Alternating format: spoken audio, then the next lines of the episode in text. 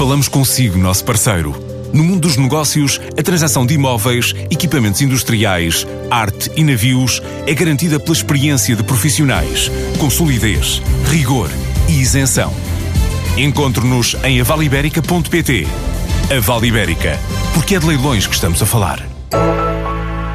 A moda portuguesa, mais uma vez com o selo From Portugal, leva uma comitiva por estes dias a Birmingham, onde as marcas nacionais vão apresentar as coleções na Index Kidswear, uma feira especializada em vestuário infantil que acontece nestes próximos dois dias.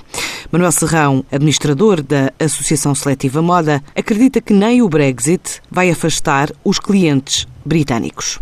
Nós, neste momento, temos no nosso projeto por exclusiva vontade dos expositores interessados, oito feiras no Reino Unido. Há cinco anos não tínhamos nenhuma, por um lado.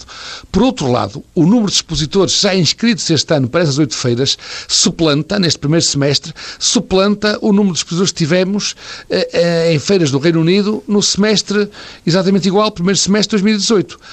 Agora, eu não sei como é que é de ler isto. Eu posso ler isto como dizendo não há medo, as pessoas têm confiança que tudo vai ficar mais ou menos na mesma, que não vai haver alterações que nos prejudiquem e, portanto, vamos a isso, vamos a eles. Mas também posso entender isto como um setor maduro que sabe que tem lá clientes importantes e que, face a este, a este perigo, a esta ameaça, tem que reforçar a sua presença no mercado para não os perder ou para lhes dizer que continuamos interessados neles. Uh, são duas formas de abordar o, o digamos, o, o, Brexit, mas, uh, quer dizer, qualquer uma delas, a mim o que me diz é que não há intenção da indústria têxtil portuguesa de abandonar mercado. O mercado do Reino Unido, ao lado do Japão e dos Estados Unidos, são destinos de aposta do setor moda português este ano.